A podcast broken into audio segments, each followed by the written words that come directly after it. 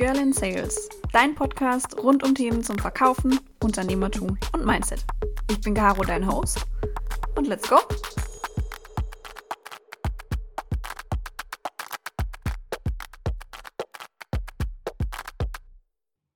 Hallo meine Lieben. Es freut mich sehr, dass ihr zur letzten Folge Girl in Sales für dieses Jahr eingeschaltet habt. Es ist ein LinkedIn-Freund. Ich glaube, so kann man uns beide mittlerweile bezeichnen. Ähm, was wir alles schon durch haben, das habe ich mit vielen Kindheitsfreunden noch nicht erlebt. Und zwar ist heute der liebe Kevin bei mir, der aber nicht allein zu Hause ist. Ausnahmsweise. Ich wäre lieber allein in New York, aber danke für die Blumen. Sehr, sehr gerne. Gar nicht dafür.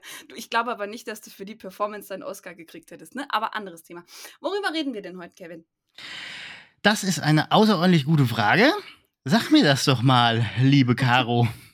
Wir reden heute darüber, ähm, was das Marketing von uns im Sales braucht, weil in den allermeisten Fällen in vielen, vielen Unternehmen ist es so, wir im Sales bekommen vom Marketing nur eine Präsentation. Die finden wir meistens blöd und wir sind auch immer ganz, ganz groß, ähm, wenn wir den Leuten aus dem Marketing dann sagen, wir brauchen was anderes, wir brauchen was Besseres oder wir benutzen das nicht, was ihr uns gebt.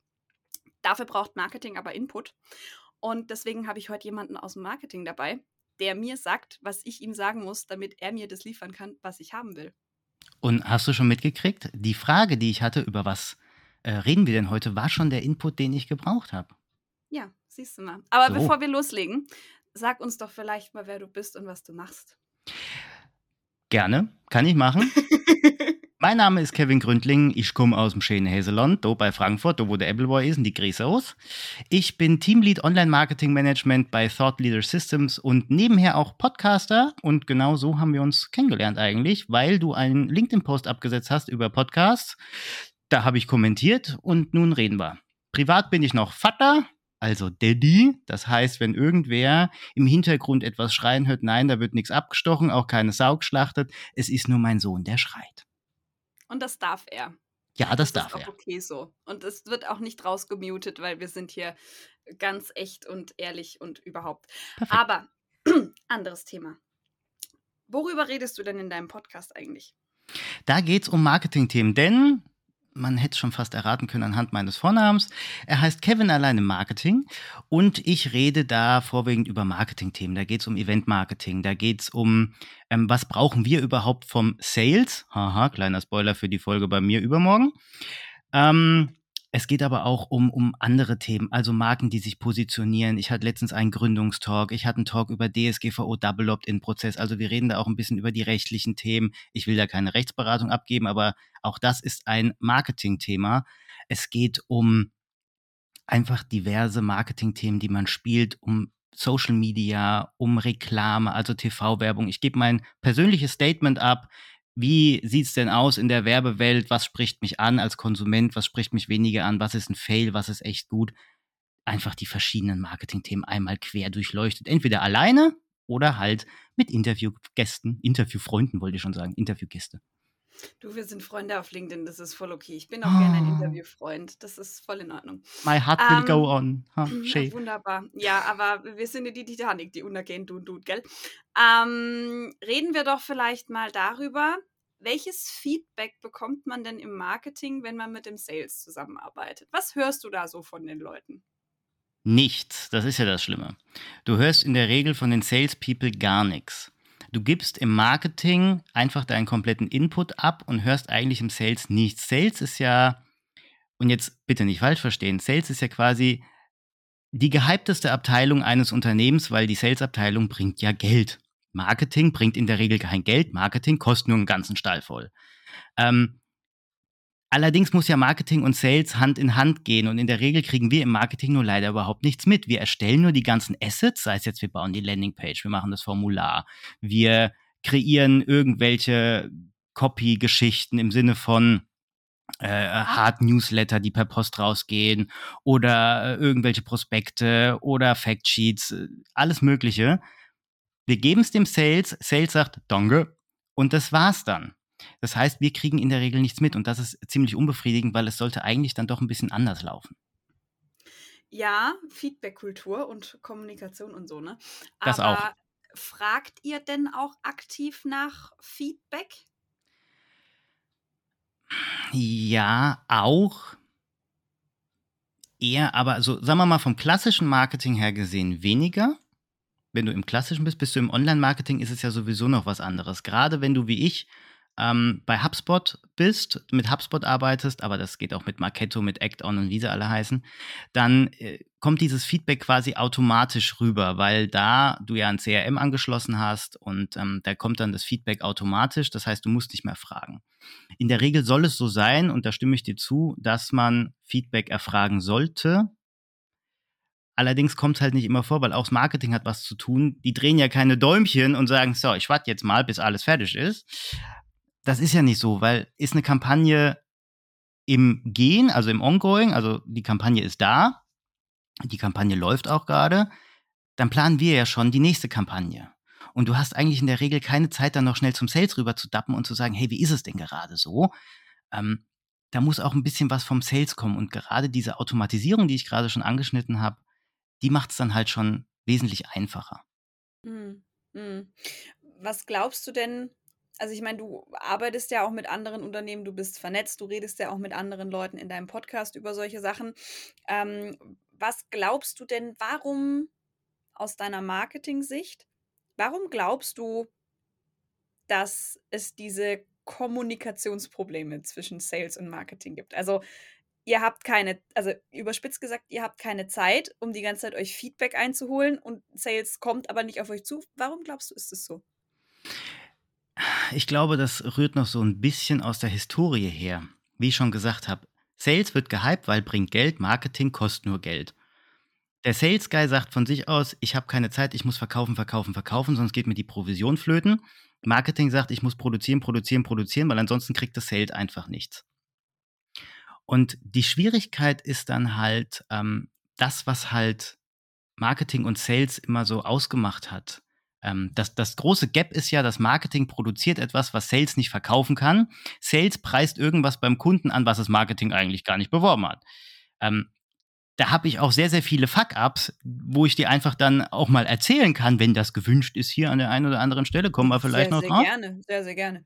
Ich habe ja auch mal ganz kurz im Vertrieb gearbeitet, um einfach mal mir das anzugucken, was macht überhaupt ein Vertriebler und wo braucht er überhaupt diese Marketing-Sachen. Sonst würden wir, glaube ich, auch heute nicht miteinander reden. Sonst könnte ich auch gar nicht so äh, offen darüber reden. Weil gehen wir mal zurück ins Jahr 2018, wo ich noch bei einem anderen Unternehmen gearbeitet habe. Da war ich dann irgendwann mal im Vertrieb und habe dann auch zum Marketing gesagt, weil ich da gerade mal nicht im Marketing gearbeitet habe, hier, wir brauchen das und das.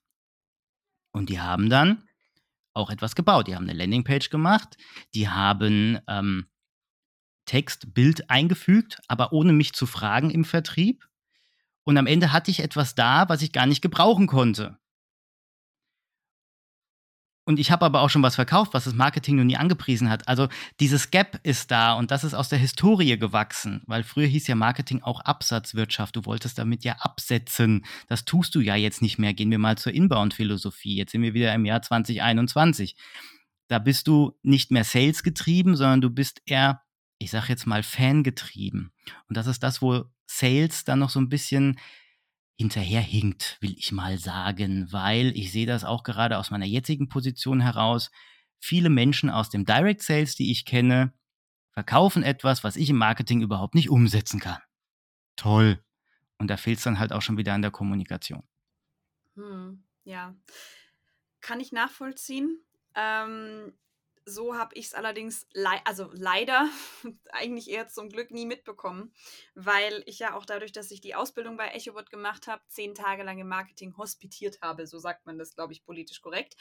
Ähm, das heißt, ich habe mit den Leuten zusammen Content geschrieben, ich habe unseren Pre-Sales über die, äh, über die Schulter geschaut, ich habe zusammen mit dem Performance-Marketing mir Kampagnen angeguckt, ich habe gelernt, worauf kommt es an, wenn du eine Zielgruppe baust, welche Informationen brauchst, damit wir einen richtigen Telefoniepool erstellen können und so weiter. Das sind alles Dinge, auf die ich mittlerweile achte, wenn ich mit Input ans Marketing gehe. Ich weiß ganz genau, was Marketing von mir braucht, damit die relativ schnell, ohne mit mir noch in endlos Meetingsschleifen abzudriften, ähm, genau das hinkriegen, was ich will. Ja, das ist aber auch ein Novum. Das hat ja nicht jeder im Sales. Die, die im Sales nee, anfangen, die kennen nicht. sich mit Marketing null aus. Die sagen, so, ich muss das jetzt verkaufen, erstell mir mal was. Ja, und wir gucken uns dann alle an und sagen, ja, was hättest du denn gern? Lila, Blassblau, Grün, Lavendel mit ein paar rote Dubscher noch dabei? Oder was ist denn so die Sprache der Zielgruppe oder mit wem unterhältst du dich denn da gerade? Das sind alles Faktoren, die wir quasi vom Sales brauchen. Da sind wir dann beim Stichwort Buyer-Persona. Ich kann keine Buyer-Persona im Marketing erstellen, wenn ich nichts vom Sales bekomme. Weil der Sales Guy spricht mit den Leuten da draußen im Universum, nicht wir im Marketing. Da könnt ihr euch auf die Folge übermorgen freuen. Da werde ich nämlich mit dem Kevin mal ergründen, was ich bei der Erstellung meiner Fintech-Landingpage richtig oder vielleicht auch total falsch gemacht habe. Ähm, einschalten lohnt sich. Das werde ich nämlich jetzt nicht nochmal erzählen. Habt ihr vielleicht auch schon mal gehört, die Story von mir. Egal, müsst ihr nochmal durch. Ähm, grundsätzlich Du hast gerade gesagt, Absatzwirtschaft, ja, ich würde vielleicht sogar noch einen Ticken weiter zurückgehen. Machen wir mal vielleicht so Ende der 90er draus. Da hatten, würde ich jetzt mal behaupten, die meisten Unternehmen in Deutschland kein Marketing. Die hatten halt eine PR-Abteilung, also eine Pressestelle. Vielleicht war das auch einfach nur zwei Stunden der 40-Stunden-Woche der Assistenz des Geschäftsführers eines Maschinenbauunternehmens von der Schwäbischen Alb, keine Ahnung. ähm, ja. Und ähm, es gab den Vertrieb. Ne, der klassische Gebietsverkaufsleiter, der dann eben mit seinem Mercedes-Benz über die Alp geduggert ist und dann da halt versucht hat, eine Nudelauswälzmaschine zu verkaufen. Keine Ahnung. So. Und irgendwann gab es dann dieses Novum Marketing und das kam aber von US und A. Das kannte man hier nicht. Und dann ist irgendwann Marketing als Stabstelle in der PR aufgebaut worden und dann kam irgendwann Marketing dazu. Dann hat man sich von den Amis abgeguckt, was das eigentlich alles bedeutet. Und dieser Shift hat aber, glaube ich, im Kopf im Sales auch nie stattgefunden. Gerade bei älteren Vertrieblern, die das schon sehr lang machen, ähm, dass die nicht wissen, was das eigentlich alles bedeutet. Also ich sehe da nicht nur die Neuen in der Pflicht, die von der Uni kommen. da sind auch die Alten in der Pflicht, natürlich. Genau, genau. Also es sind halt, ich, ich glaube, es ist eher so dieses Scheuklappendenken was du aber sicherlich auch zwischen Finance und HR hast oder zwischen Systemadministratoren und, in, und, und, äh, und Tool-IT-Technologie, keine Ahnung. Also ich glaube, das ist ein viel fundamentaleres Problem, über das wir hier sprechen, dass man halt immer sagt, nee, ich bleibe bei meinen Leisten, ich habe keinen Bock zu Google links und rechts, ähm, weil es könnte ja sein, dass ich dadurch ins Hintertreffen gerate. Nur, dass Unternehmen, die Sales und Marketing Alignment betreiben, also gebündelte Kommunikation, kombinierte Kommunikation, zwischen diesen beiden Abteilungen, dass die sehr viel erfolgreicher sind, darauf guckt keiner.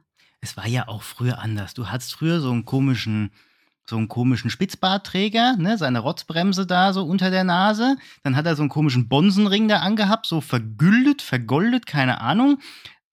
Einen so richtig gestelzten äh, Anzug von, weiß ich nicht, Armani Dior oder C&A aus der Stange, keine Ahnung dann so Schmalzlockenhaare und dann ist er da rein. Schönen guten Tag, wollen Sie eine Versicherung haben? Ich habe hier was Passendes für Sie. Dass die Oma allerdings schon 89 Jahre alt war, das hat ihn nicht interessiert. Hauptsache, er hat seine Provision gekriegt. Ähm, das war ja so noch der klassische Sales, ich sag jetzt mal so aus den 90ern. Ne? Das hat sich ja dann auch alles gewandelt mit der Zeit. Du hast gerade gesagt, das kommt aus den USA. Ja, das kommt auch aus den USA. Das klassischste Beispiel ist diese ganzen Leute, die da, die da äh, vor so Häuser stehen, die zum Verkaufen sind und halten da so ein Schild hoch und zappeln sich da einen Ast. Das ist ja auch eine Form von Marketing. Es ist ja Aufmerksamkeit erregen. Und mit der Zeit hat sich ja auch das Marketing extrem gewandelt. Es ist ja nicht mehr so, dass du nur auf Verkaufen, Verkaufen, Verkaufen, Verkaufen gehst, sondern du willst dich ja auch vorher informieren. Und da spielt das Marketing ja eine immer größere Rolle, weil wir haben ja jetzt das Internetzeitalter, ich weiß gar nicht, wann das kam. Das kam so ungefähr so Ende der 90er, Anfang 2000er, ja, ist so alt oder? Wie ich, ist so alt wie ich, 98. Hast du eigentlich noch das 56K-Modem erlebt, das Grödelding, ja. wo du dann nicht mehr telefonieren konntest? Geil, oder? Ja, ja mega, mega. Ich blende euch, blend euch mal den, ähm, den Toneffekt hier ein.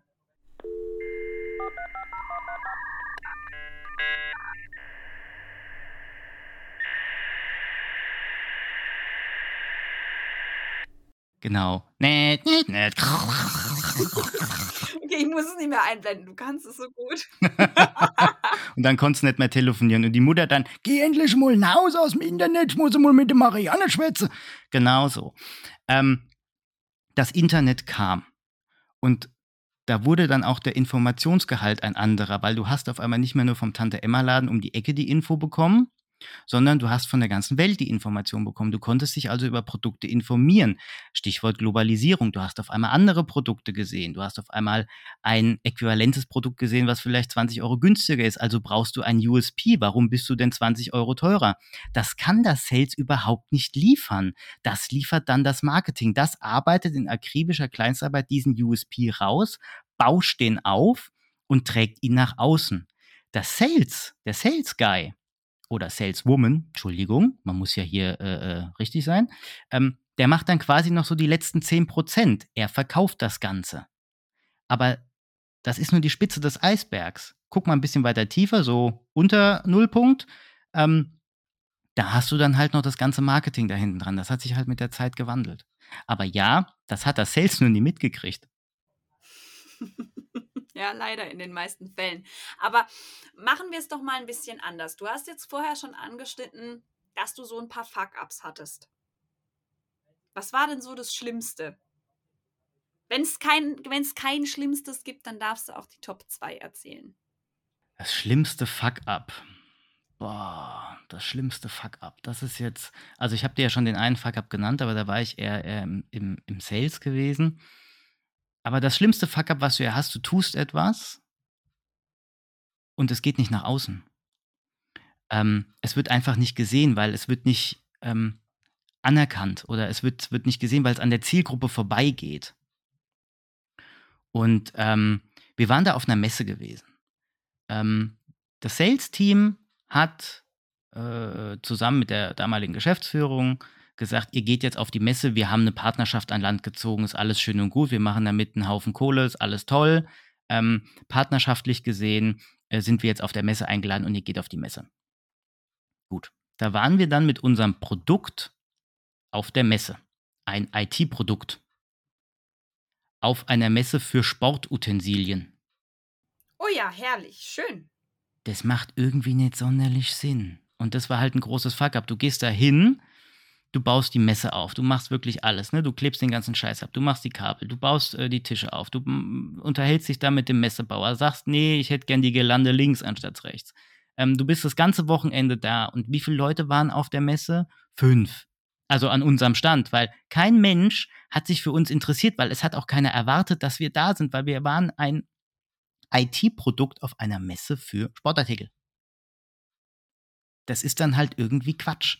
Ja, und dann stehst du dir da irgendwie gefühlt 20 Stunden die Beine in den Bauch. Und das war dann halt schon ein großer Facker, weil du produzierst, oder was heißt du produzierst, du investierst einen Haufen Zeit, Geld in die Sache, weil das Sales denkt, super toll, da ist unsere Zielgruppe auf jeden Fall. Und du denkst dir schon so, hm. Mm. Schau mal mal. Nein. Und wenn du dann aber sagst im Marketing, hey, ich hatte recht, dann sagen die, Arsch. Und das ist dann auch doof.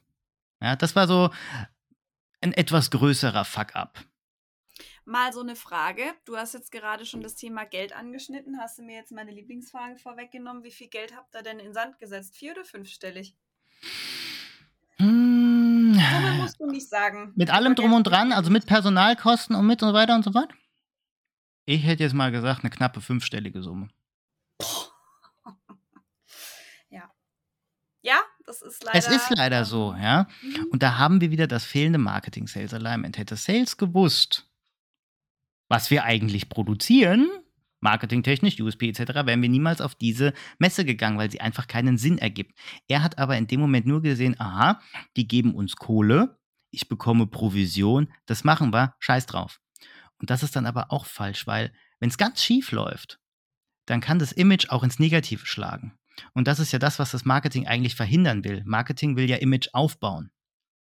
Deswegen machen ja ganz viele Unternehmen momentan das gehypte Medium Podcast, weil sie wollen ja ein Image aufbauen. Wenn das allerdings etwas, etwas ist, äh, was, was richtig falsch läuft, also quasi, ähm, du bist ein Bestattungsunternehmen und machst äh, Comedy-Podcast, dann kann das Image auch schnell ins Lächerliche gezogen werden. Und das ist halt dann falsch.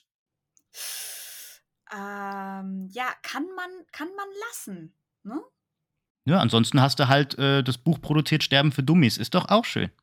Aber das ist halt, oder 100 Wege ins Gras zu beißen, das ist doch toll. Ne? Wenn das dann doch gut ankommt, dieser Podcast, 100 Wege ins Gras zu beißen, wenn es gut läuft, hast du 100 neue Kunden. Die beschweren sich ja nicht, weil sind ja schon tot. Ist doch toll, hundertprozentige Kundenzufriedenheit. Besser kann das Marketing nicht laufen. Ja gut, also ich meine, ich, ich, ich verstehe deinen Punkt. Also natürlich, klar, ich, ich finde es immer so schade, wenn, also ich meine, ich rede ja auch mit vielen Unternehmen gerade eben über solche Sachen, Marketingkampagnen schalten, zielgerichtete Marketingkampagnen schalten und so weiter.